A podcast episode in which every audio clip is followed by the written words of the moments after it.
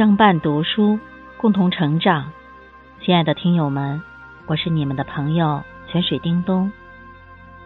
今天给大家带来丁立梅的散文《孩子和秋风》。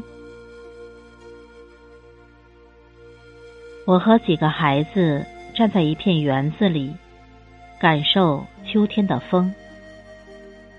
园子里长着几棵高大的梧桐树。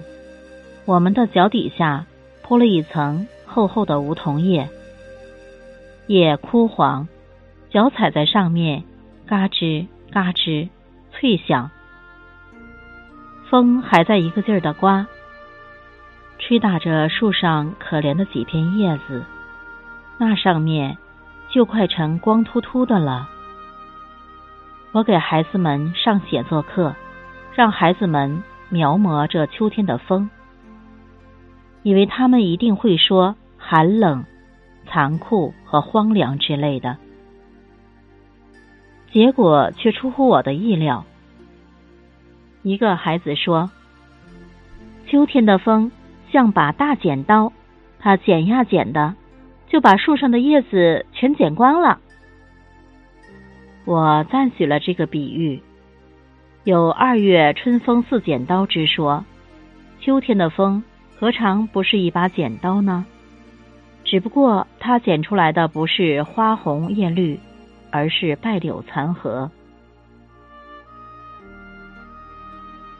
剪完了，他让阳光来住。这个孩子突然接着说一句：“他仰向我的小脸，被风吹着，像只通红的小苹果。”我怔住。抬头看树，那上面果真的爬满阳光啊！每根枝条上都是，失与得从来都是如此均衡。树在失去叶子的同时，却承接了满树的阳光。一个孩子说：“秋天的风像个魔术师，它会变出好多好吃的，菱角呀，花生呀。”苹果呀，葡萄呀，还有桂花，可以做桂花糕。我昨天吃的桂花糕，妈妈说是风变出来的。我笑了，小可爱，经你这么一说，秋天的风还真是香的。我和孩子们一起嗅，似乎就闻见了风的味道，像块蒸得热气腾腾的桂花糕。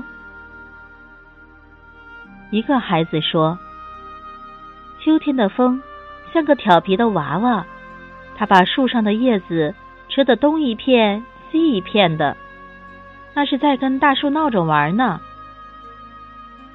哦，原来如此。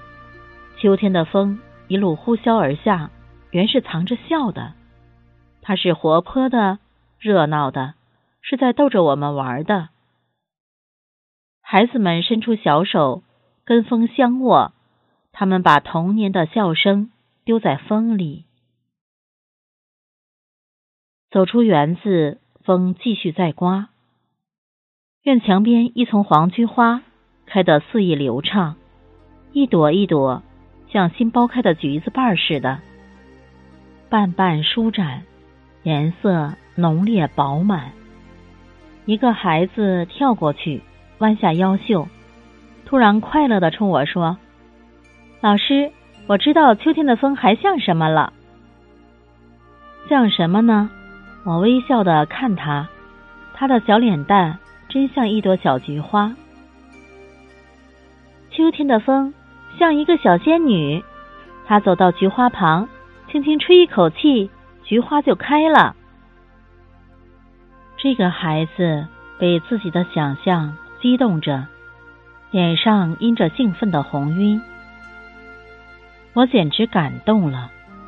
可不是，秋天的风多像一个小仙女啊！